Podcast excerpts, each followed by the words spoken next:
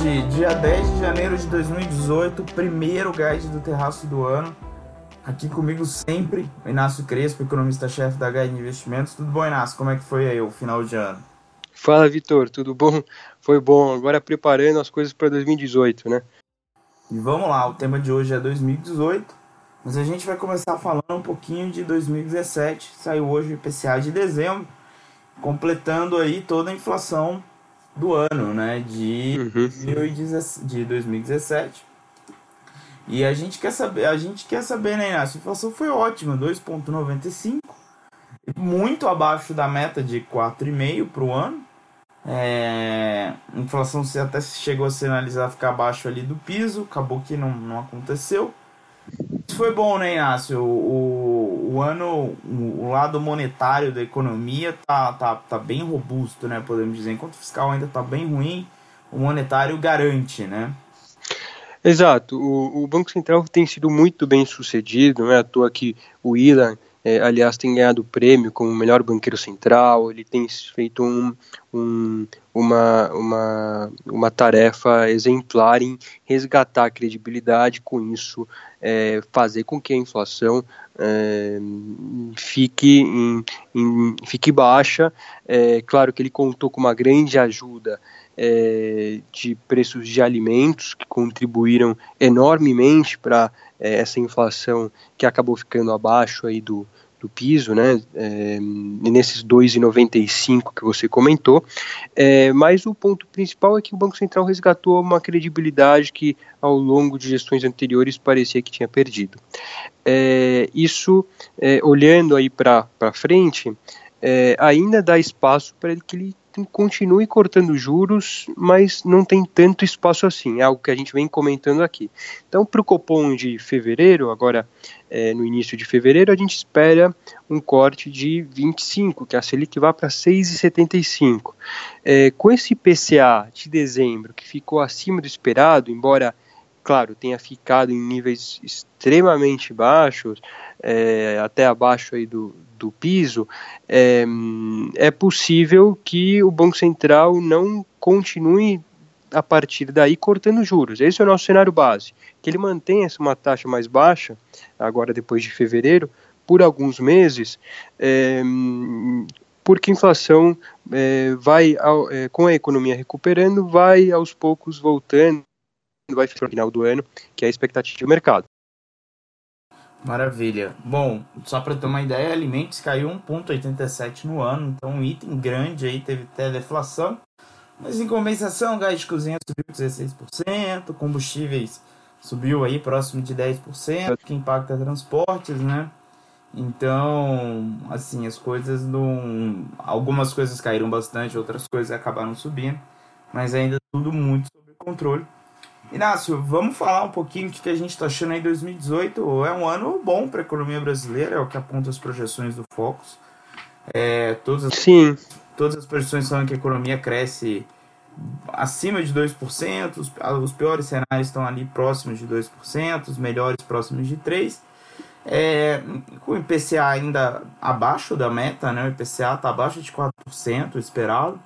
Então, sim, o ano tá bom, né? Mas tem outubro, né? Pode uhum.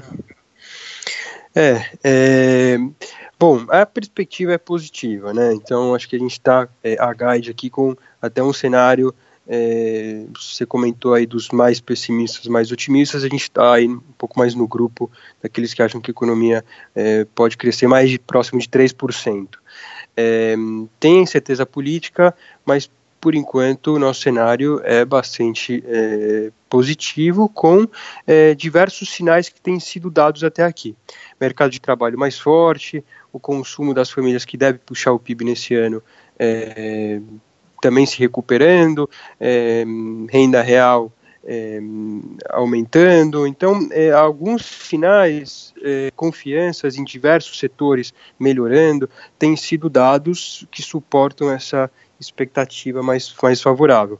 Tem incerteza política, algo que a gente vai continuar monitorando, provavelmente a partir de abril, começo de abril, é que começa a ficar um pouco mais claro aí a corrida eleitoral, afinal, é, os, os candidatos já precisariam estar afiliados aos seus partidos pelos quais concorreriam, então é, a gente já começa a ter um desenho mais claro de quem são os candidatos e como vai ser essa corrida. É, por enquanto, a gente vai monitorando os candidatos ou possíveis candidatos que vão aos poucos montando equipes e vão é, desenhando é, a sua plataforma. É, mas a perspectiva é positiva. É, de modo geral, acho que vale ressaltar que o cenário internacional, que contribuiu muito para a Bolsa em 2017, contribuiu muito também para é, essa recuperação, embora lenta, da economia, mas também contribuiu, é, ela deve continuar é, favorável. Então a gente espera um cenário externo que dê suporte à economia brasileira em 2018. É, então, para resumir, é, um panorama para 18 mais favorável em termos de crescimento do que foi em 2017. Nós estamos confiantes com 2018, né, Inácio? Isso, isso é claro. É, se a gente pudesse condicionar esse, nosso otimismo a duas coisas, a gente pode ainda continuar considerando que pode ter uma reforma da Previdência. É, eu acredito que a eleição não vai afetar tanto assim o resultado do ano, pode ser que o, o PIB do, do quarto tri seja, mas o grande condicionante seria uma possível reforma da, da Previdência, se ela acontecesse agora nos primeiros meses do ano o cenário otimista poderia se materializar com muito mais facilidade, né? É, é a gente fez três cenários para a Bolsa, por exemplo, para o ano de 2018, é, aqui é, na Guide. É, um cenário mais otimista, é, considerando que Previdência passa, a gente no, no, cenário base ainda é cético em relação a isso, mas num caso mais otimista, é claro que essa aprovação vai contribuir para é, melhora de mercados locais é, e isso vai dar sustentação ainda maior à bolsa. É, então, é claro, a gente vai continuar monitorando. É difícil, o, o, governo segue falando aí de fevereiro, talvez início de março, mas com a proximidade das eleições é cada vez mais difícil e a gente segue muito cético. Então, no nosso cenário base, na verdade, a gente nem considera que a gente vai ter uma aprovação agora em fevereiro temos que torcer para a reforma da Previdência, né? Se tivesse, se todos os economistas tivessem que torcer para uma única coisa em 2018, seria isso, né? é, eu acho que segue sendo um ponto importante, é, mesmo que não seja aprovada nesse ano, certamente a partir de 19 vai continuar sendo algo relevante, o pessoal vai ficar na torcida também. Só para a gente fechar, pode ser que 2018 tenha uma surpresa no fiscal, né? Se a economia de fato crescer mais robustamente e o número de vagas formais de emprego continuar crescendo, né? Pode ser que o governo tenha uma surpresa, né? Uhum. Arrecadação no final do ano. Então pode ser que a gente tenha até um, uma, uma leve surpresa fiscal, né? Sim. Positivo. É algo que os últimos meses têm começado a mostrar, dezembro pode mostrar isso, dezembro de 2017, uma arrecadação mais forte do que a princípio se esperava, é, e com um ritmo mais forte, ganhando tração, pode acontecer exatamente isso que você comentou, o fiscal pode ter uma ajuda aí é, por conta de uma arrecadação mais forte.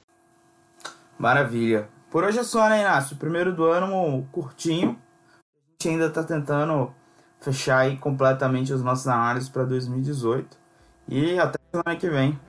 É isso. Um abraço e até semana que vem.